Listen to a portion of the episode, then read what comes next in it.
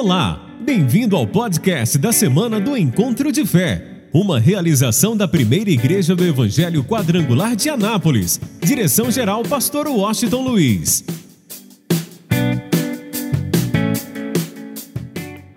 Vamos lá, Evangelho de João, capítulo 16.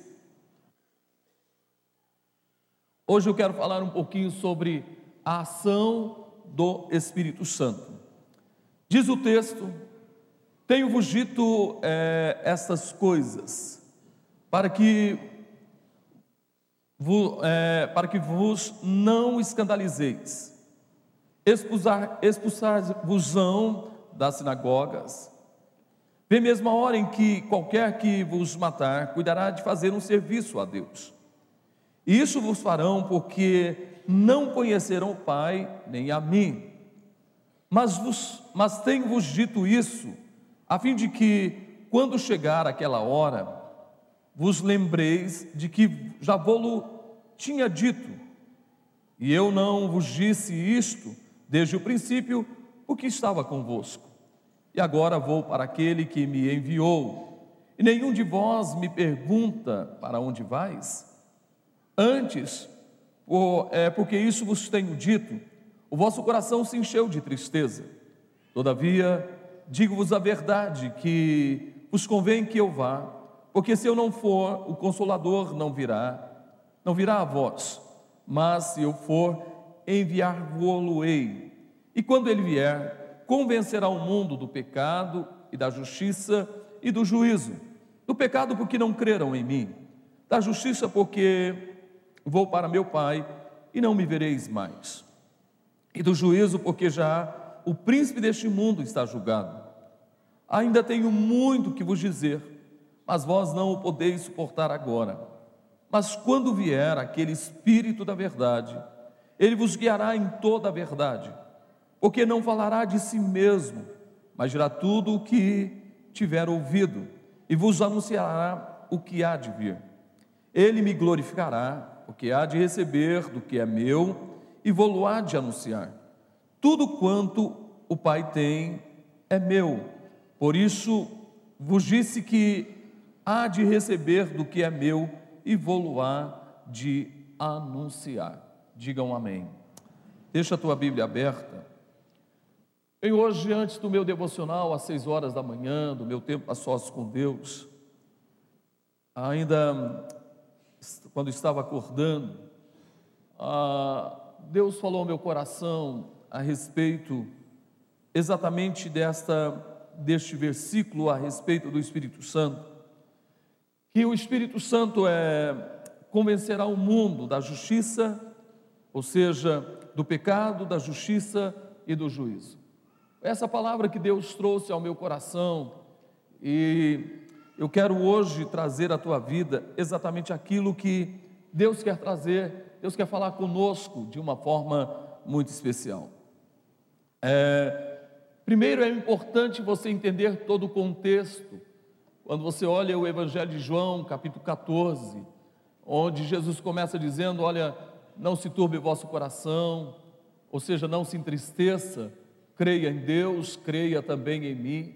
Diz: Na casa de meu pai há muitas moradas, se assim não fosse, eu vou-lo teria dito pois vou preparar-vos lugar. Jesus começa a falar várias coisas. E ele fala em especial sobre o Espírito Santo.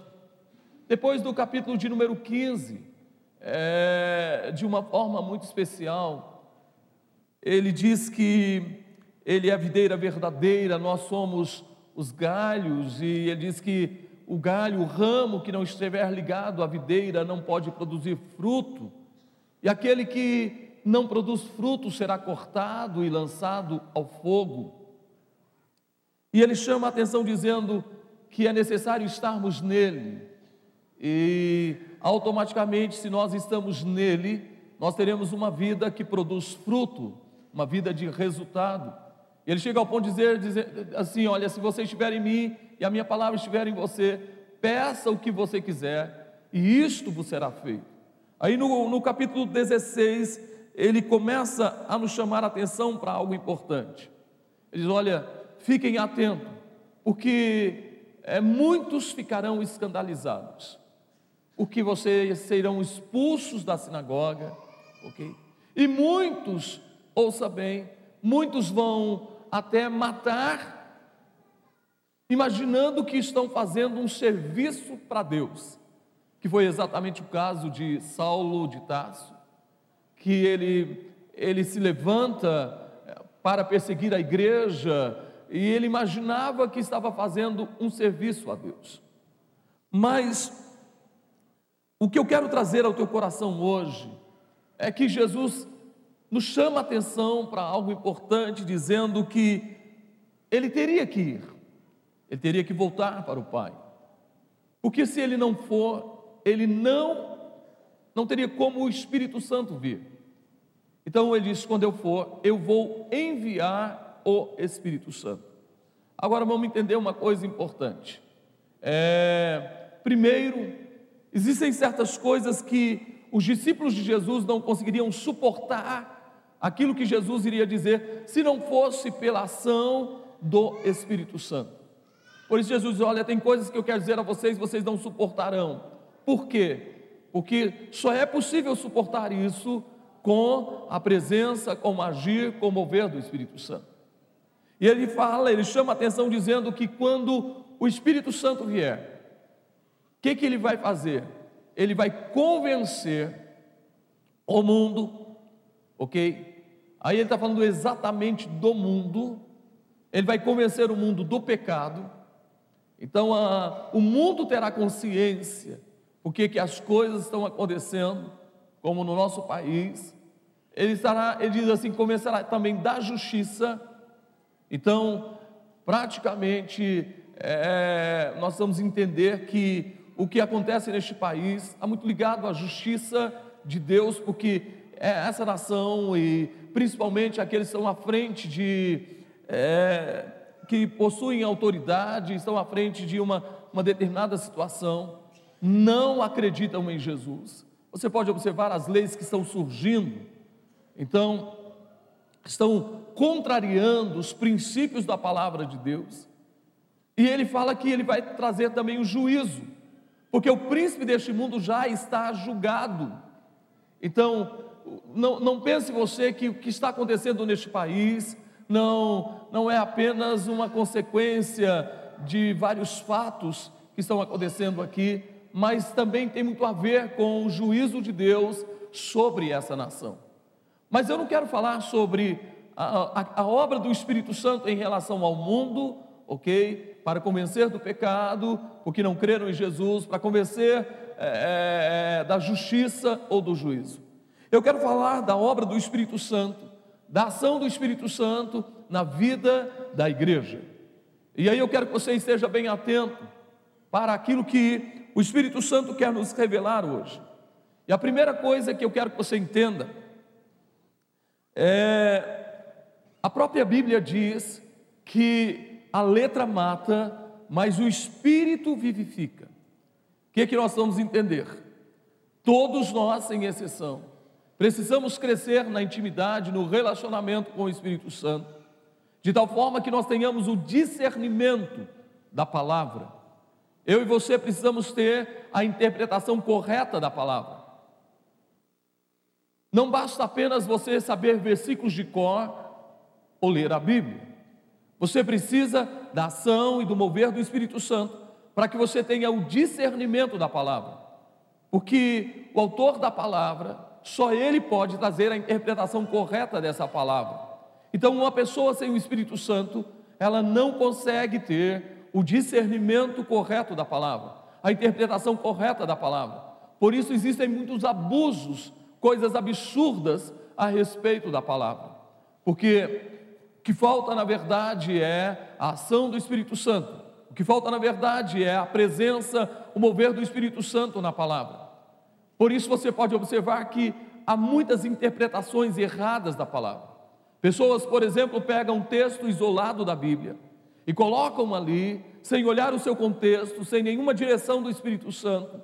Eles colocam ali uma interpretação e colocam aquilo como verdade, que se torna um dogma uma, uma doutrina humana que não tem nada a ver com Deus, Por quê? Porque um texto foi pego isoladamente das Sagradas Escrituras e não houve, a, na verdade, a ação e o mover do Espírito Santo.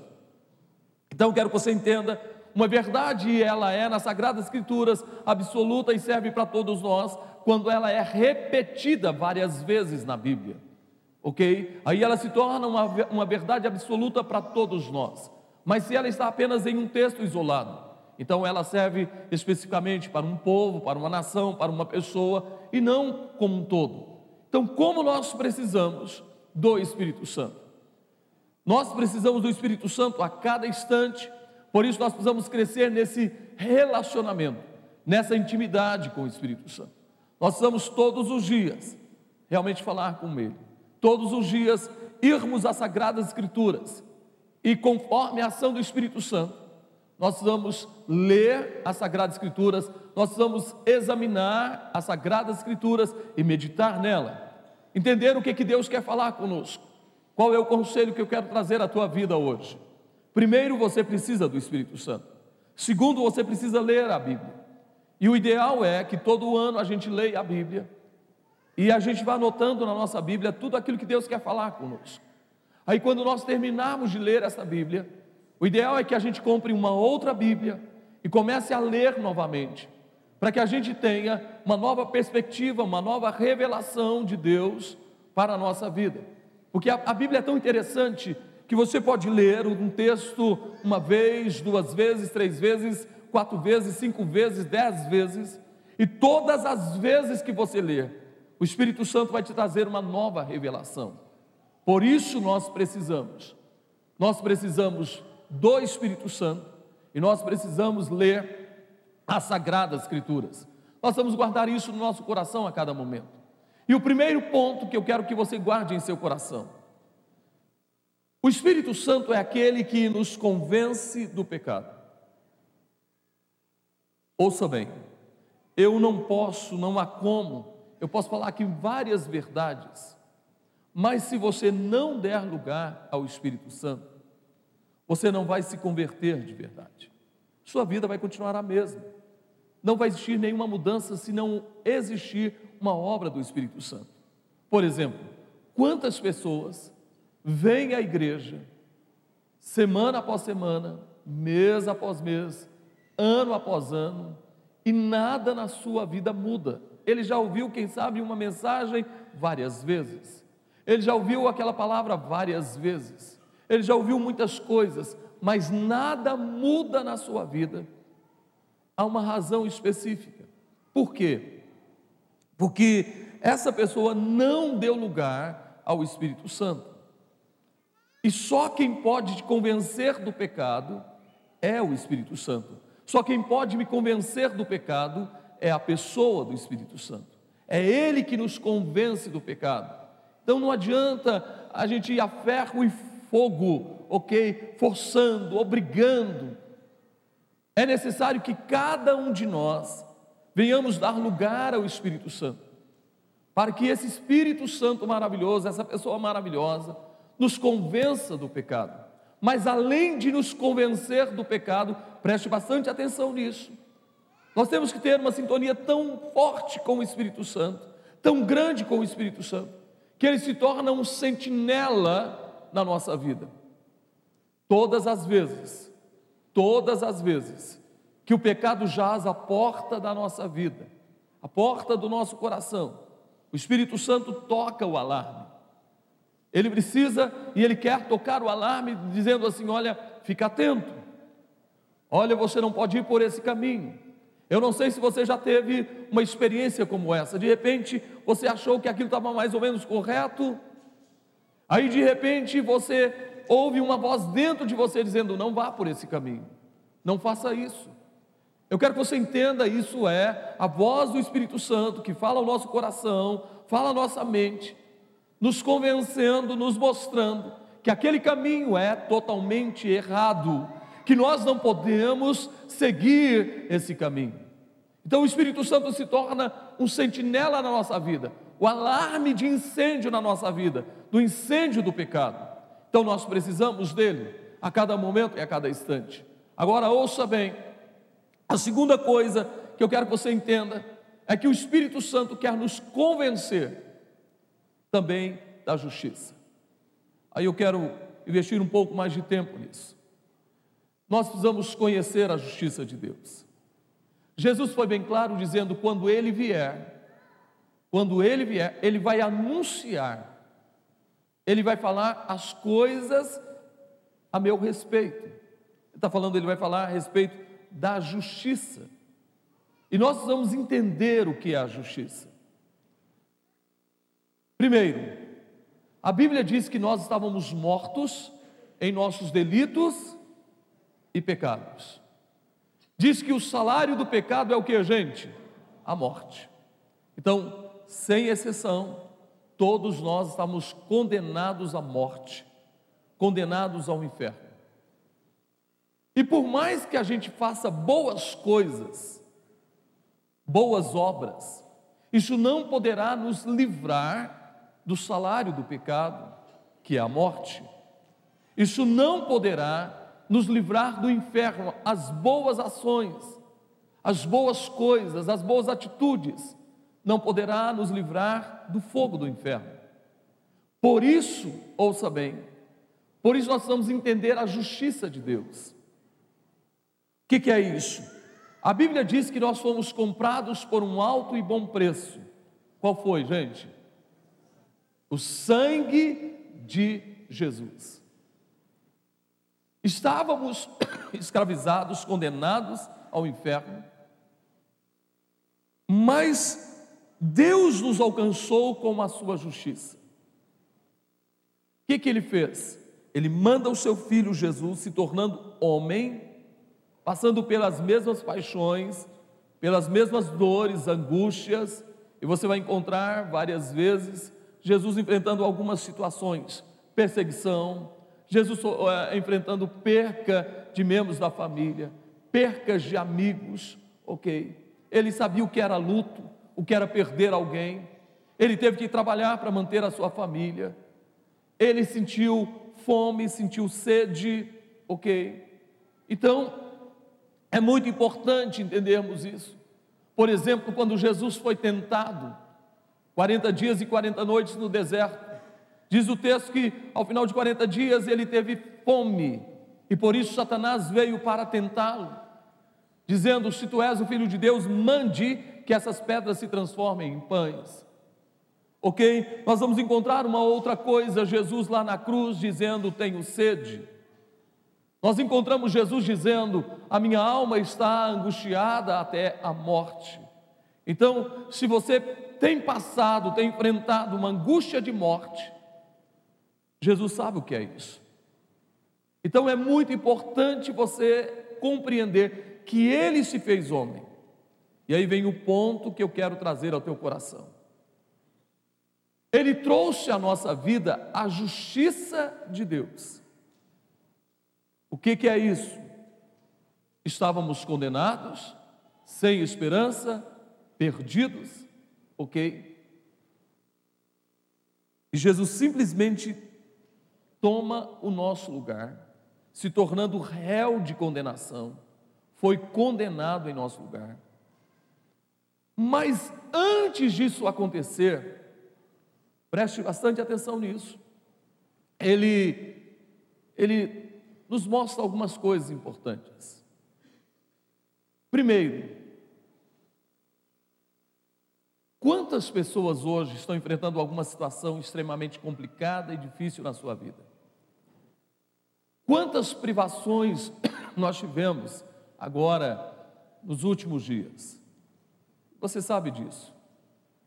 Infelizmente, é, nós brasileiros temos um problema muito sério. Estava dizendo isso na, na escola de sabedoria hoje. É, Para você ter uma noção, uma situação que o país enfrentou é, esses dias atrás, o que, que as pessoas fizeram? As pessoas simplesmente aproveitaram da situação. E os preços em algumas coisas subiram de uma forma terrível. Para você entender como que, e aí eu quero trazer isso ao teu coração. Nós não somos o mundo, nós somos a igreja. Eu vou repetir. Nós não somos o mundo, nós somos a igreja. Então a nossa forma de agir deve ser diferente. Quantos tiraram vantagem disso?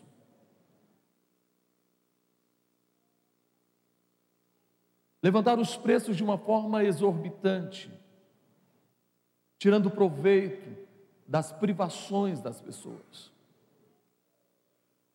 E quantas coisas aconteceram neste mundo aí fora? Preste bastante atenção. E às vezes eu fico até preocupado como como igreja, e no nosso caso como igreja quadrangular. E como a gente precisa é, entender que nós precisamos sermos convencidos mesmo a respeito da justiça. Só para você entender, nós temos uma dificuldade muito, muito grande em doar. E não entendemos o que Jesus diz: é dando que se Para você ter uma noção, nós somos frutos do investimento da igreja americana. A igreja americana tem uma facilidade muito grande de doar. Eles têm a mão aberta para doar e nós somos frutos realmente dessa doação, de ofertas que foram levantadas na Foursquare, nos Estados Unidos, para enviar os missionários, para comprar as primeiras tendas, para manter os missionários.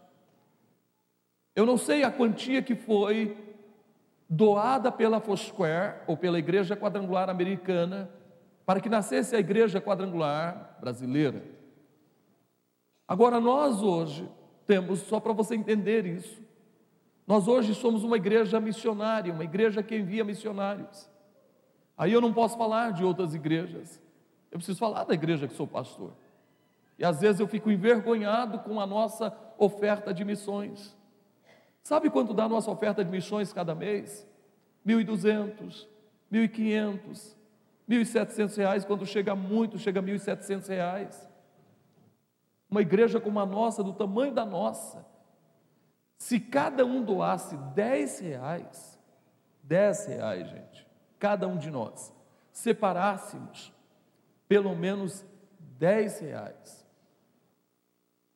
seria totalmente diferente.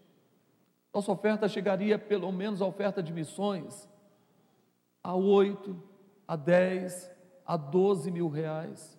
Se cada um desse 10 reais. Cada um se preocupasse em separar a sua oferta de missões, onde a gente está enviando os missionários. Missionários são mantidos por essa oferta, tanto no Brasil como fora do Brasil. Mas nós não, ainda não entendemos isso. Nós ainda não, não, não despertamos a ser igreja de verdade. Uma igreja que é convencida a respeito da justiça. Uma igreja que tem a mão aberta para doar, para investir. Pense bem nisso. Agora ouça e guarde no seu coração. Quando o Espírito Santo nos convence da justiça, ele nos convence de várias coisas, mas a primeira delas, que o Espírito Santo nos convence, é que existe princípios, existem mandamentos que devem ser observados, que devem ser seguidos. Ok?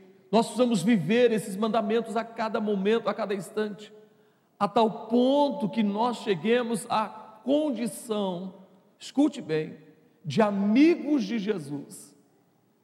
Jesus disse que quando nós fazemos o que Ele nos manda, nós não, não somos mais servos, mas somos amigos de Jesus.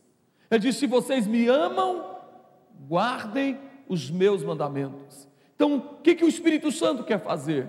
O Espírito Santo quer nos convencer a cada momento de vivermos verdadeiramente esses mandamentos, não por obrigação, não por medo de ir ao inferno, mas por amor. Jesus disse: se vocês me amam, guardem os meus mandamentos. Ele não diz assim: olha, se vocês têm medo de ir para o inferno, obedeçam os meus mandamentos. Ele não disse isso. Ele disse: se vocês me amam, se vocês me amam, vocês devem guardar os meus mandamentos. E quando vocês guardam os meus mandamentos, praticam os meus mandamentos, eu não vos chamo mais servos, porque o servo não sabe o que o, senhor, o seu senhor fará, o servo só sabe aquilo que o seu senhor manda fazer, mas eu vos chamo de amigos.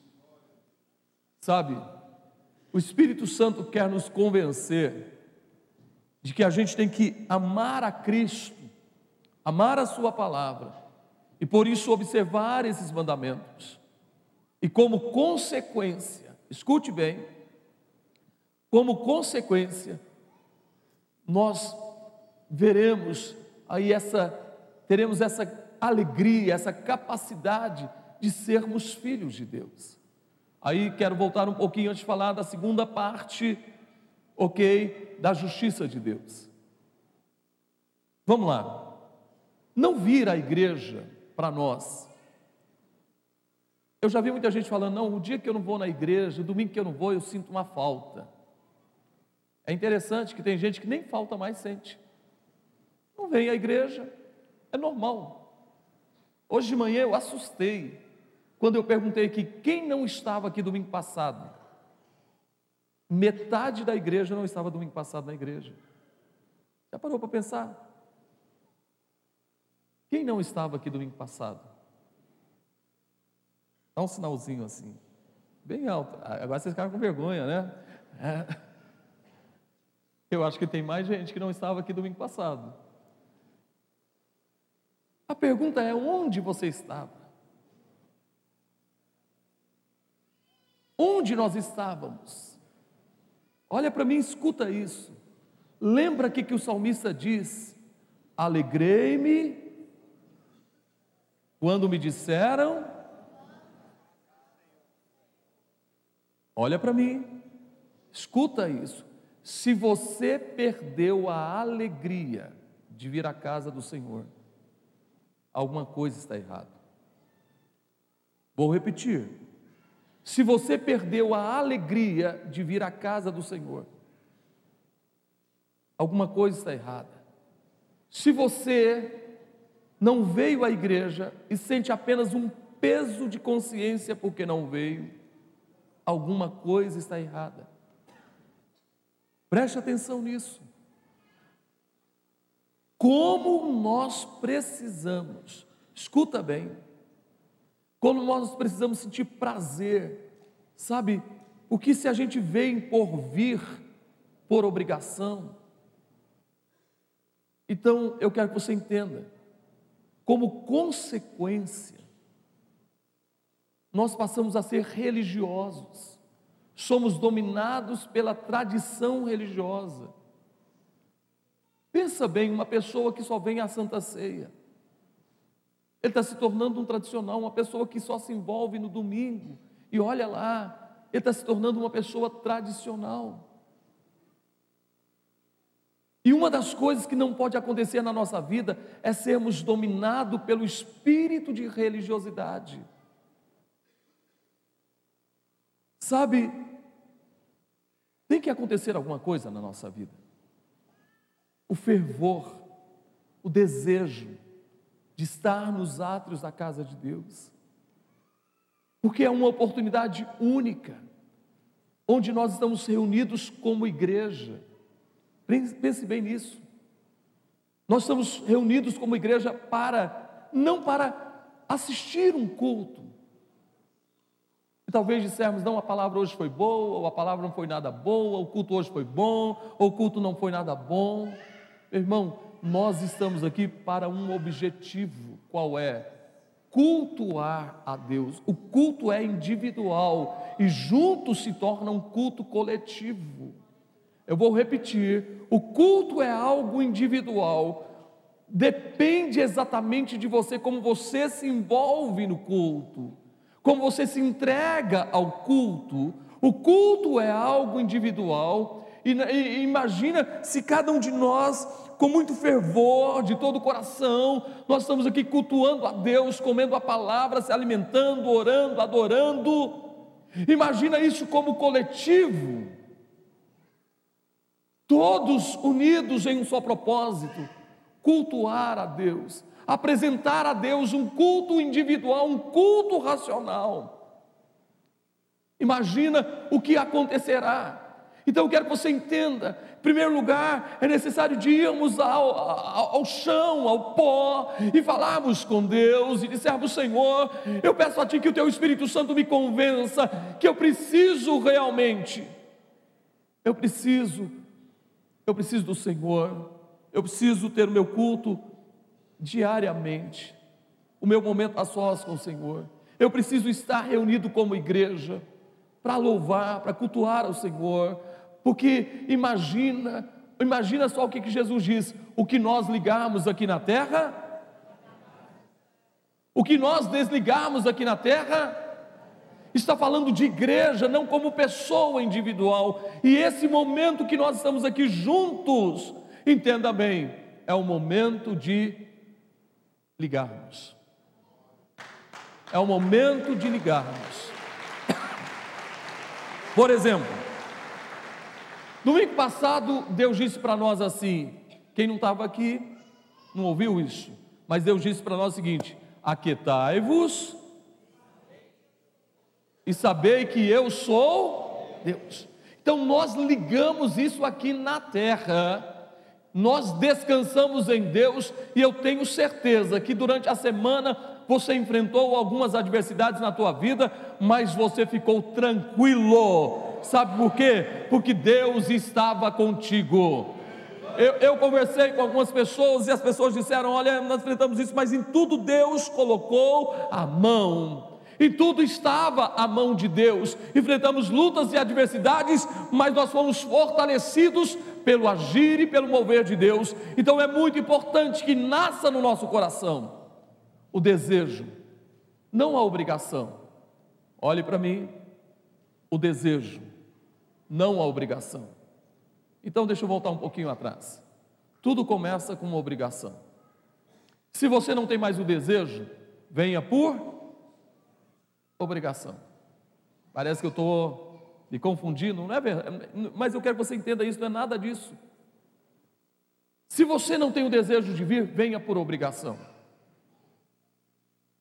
E só para você entender como é que a coisa funciona, quem aqui gosta quem aqui gosta de fazer exercício? Levanta a sua mão.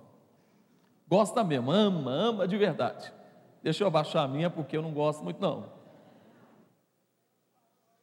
Você ama, mas você sabe que precisa. A partir do momento que você tem a prática, a disciplina de fazer, vai chegar um momento que você vai ter o que, gente? O prazer porque o seu organismo se organizou, é, se adaptou a isso, e você sente o prazer de exercitar. Mas no começo ninguém ama. Gente, alô, dentro da gente há uma guerra muito grande. Há uma, gente, há uma guerra entre carne e espírito. A sua carne não quer que você venha à igreja. A sua carne quer ficar no domingo no sofá. Deus sabe, ou vendo o que, né? A sua carne quer isso. Escuta bem. Mas o seu espírito, eu quero dizer para você, o seu espírito clama por Deus. Aí vem um perigo muito grande, escuta bem. Quando não, não há mais o combate mais entre carne e espírito. E o diabo quer que esse combate acabe. Por dia, porque o dia que esse combate acabar, e realmente o seu espírito não está mais debatendo com a carne, então você está entregue 100% à vontade dele. Mas enquanto há uma guerra, enquanto há uma batalha, não, eu estou cansado, eu trabalhei a semana toda, eu estou meio fragilizado, eu estou doente, olha, eu não tenho forças, mas eu vou mas eu vou, mas eu vou, porque eu vou me alimentar de Deus e da Sua palavra, e eu sei que lá nos atos da casa de Deus, como igreja, nós vamos nos reunir, e o que nós ligarmos aqui na terra, e eu vou me alimentar de Deus, porque eu vou à casa do meu Pai para prestar um culto a Ele. E aí, gente, o que, que vai acontecer? Você vai lutando, vai lutando, vai lutando, e o espírito vai ficando Vai ficando o que, gente? Forte. A carne vai ficando o que? E aí o que, que vai acontecer? Aí você vai chegar à posição que, que o salmista chegou, quando diz: Alegrei-me. Quando me disseram, Oi, crianças, mulher, marido, já é quatro horas, vamos arrumar as coisas. A gente não chegar atrasado, não chegar sete e meia, sete e quinze, quinze para sete, a gente tem que chegar dez para seis no máximo. Vamos lá preparar para a gente estar nos átrios da casa do. Ah, essa alegria, esse prazer. E quando começou a primeira música, aí, meu irmão, a gente já levanta as mãos. Quão grande é o meu Deus, cantarei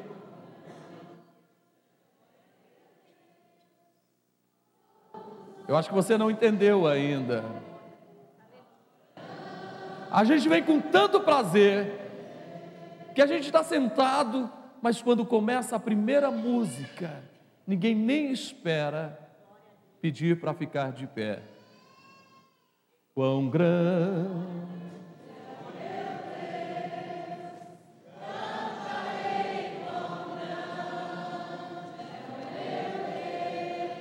todos hão.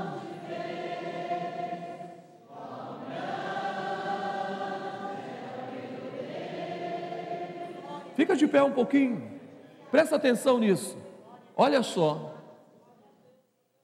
quando há o prazer de estar nos atos da casa de Deus, e eu quero que você entenda: prazer é algo pessoal, não é algo coletivo. Para que isso aconteça, tem que ser algo dentro de nós, o fervor, a paixão. Aí a gente se entrega, não importa se o irmão do lado está assim, está assim, está no celular. Não importa, o que importa é que eu individualmente tenho o prazer de estar na casa do meu pessoalmente, não importa se alguém do lado está conversando e não para de conversar, de vez em quando eu dou uma olhadinha assim e falo: Oi, meu irmão, para um pouquinho, deixa eu cultuar a Deus. Mas eu vou ligar ao trono de Deus e vou levantar as minhas mãos e vou dizer: Quão grande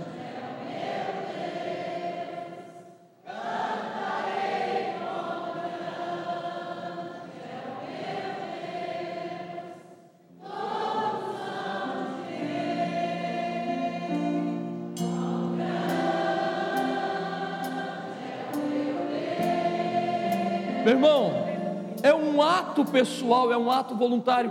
Não, você não está entendendo. O Espírito Santo hoje quer te convencer. Não sou eu, é o Espírito Santo. Ele quer te convencer que você precisa, nós precisamos. Eu e você não podemos ser dominados pelo espírito de religiosidade. Para nós é prazer estar na casa de, e se não é prazer, eu vou por obrigação. E quando eu estou aqui por obrigação, eu vou começar a abrir o meu coração, e de repente essa obrigação vai se tornar em prazer. Vai se tornar prazer. Sabe por quê? Porque eu vou dizer uma coisa para você. Um pau de lenha verde, fora da fogueira, não vai acontecer nada. Mas a partir do momento, escuta isso, a partir do momento que ele entra na fogueira, alô, diga para o teu irmão, meu irmão, você é o pau de lenha seco, meu irmão. Diga para ele, você é combustível puro, meu irmão. aí vai acontecer o fogo, vai acontecer o fogo, e todo mundo que está do nosso lado talvez veio por obrigação, mas o fogo é tão grande, o fogo é tão tremendo, que essa pessoa que está do nosso lado, que veio por obrigação, ela vai ser contagiada pelo poder do Espírito Santo, ela vai ser contagiada pela glória de Deus, pelo mover de Deus, pelo agir de Deus. Então vira para alguém que está do teu lado e diga assim: não desista de vir, nem que seja por obrigação, venha. Ah, pastor, eu estou cansado, pastor, eu não tenho ânimo. Levanta a tua mão e diga: Mas eu vou. Diga: Mas eu vou. Diga mais forte: Mas eu vou. Porque aqui nós vamos declarar o seguinte: Quão grande.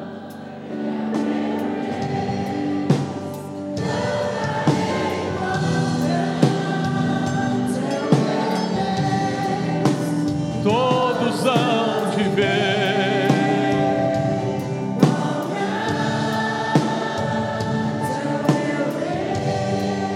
pouquinho, pode ficar do jeito que você está, os jactos se preparem. Mas eu quero dizer uma coisa: a partir do momento que eu sigo os mandamentos,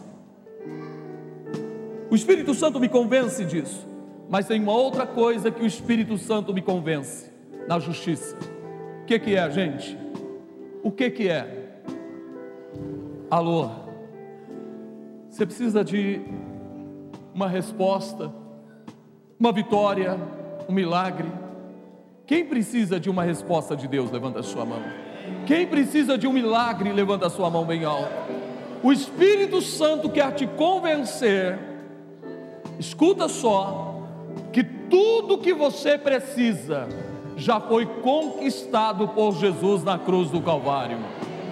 Tudo que você necessita já foi conquistado por Jesus na cruz do Calvário. Então, olha, quando você vem e a gente se reúne como igreja, o Espírito Santo está dizendo para nós: olha, sabe qual é o alvo de Jesus? Jesus dizia: Ele vai falar a meu respeito, Ele vai testemunhar a meu respeito. E sabe o que, que o Espírito Santo está dizendo? Qual é o alvo de Jesus? Que você se torne amigo dele. Tem amigo de Jesus aqui? E como amigo dele, você está ligado a ele. Ele mesmo diz: se você estiver em mim e a minha palavra estiver em você, vou repetir: se você estiver em mim e a minha palavra estiver em você, peça o que quiser, o que você quiser, e isto será feito.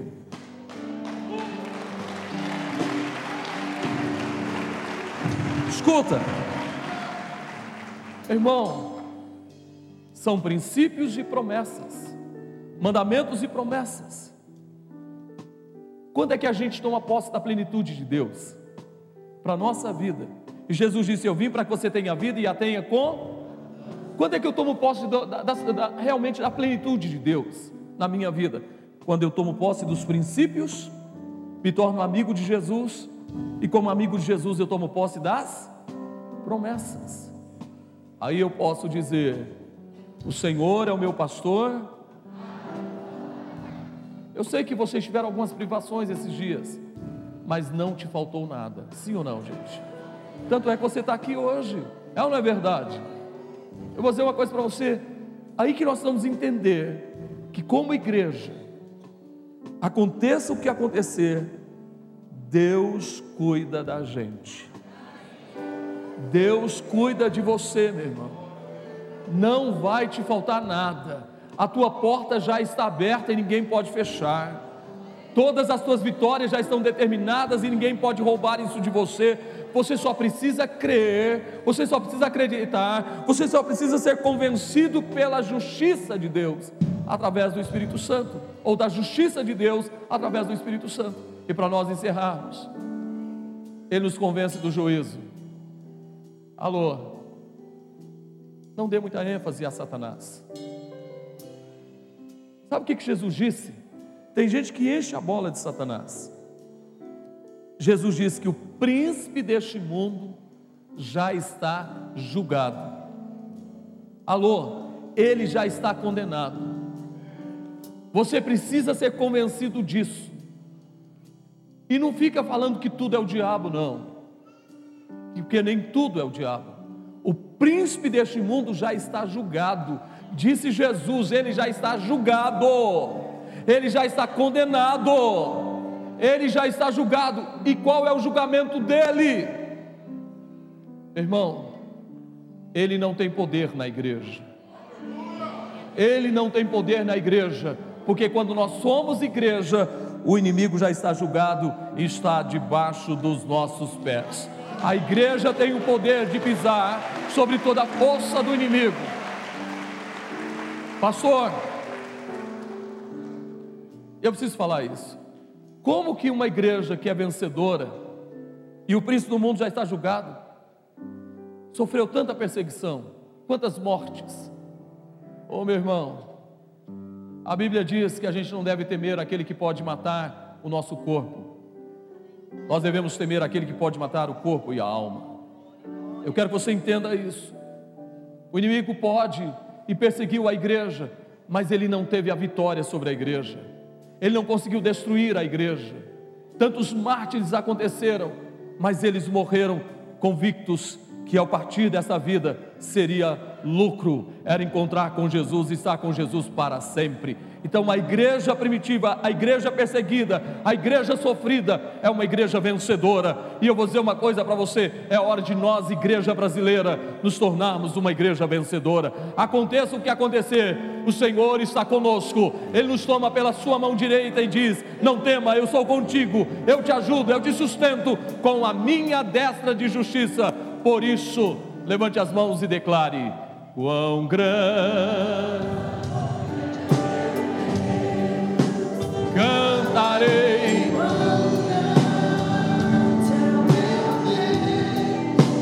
Todos hão de ver.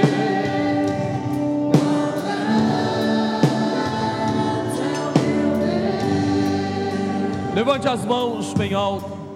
Diga Espírito Santo me convence do pecado, da justiça e do juízo. Diga eu creio, eu creio que o fervor do Espírito Santo já está liberado sobre a minha vida. Diga eu quero mais e mais do Espírito Santo. Gente, não deixe o inimigo matar esse fervor na tua vida. Não deixe nada nem doença, nem problema, nem adversidade, nem dificuldade, nem angústia, nem dor, nem tristeza, nada pode matar o fervor do nosso coração. Diga assim: Eu preciso ter alegria em estar na casa de Deus. Pergunta ao teu irmão assim: aonde você vai estar domingo que vem, meu irmão? Qual foi a resposta dele? Qual foi a resposta? Aqui? É aqui mesmo? Tem certeza?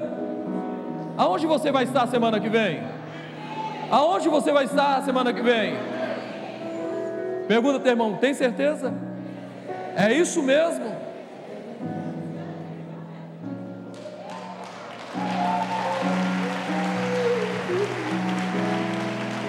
Pegue o pão e o vinho, segure em suas mãos, por favor.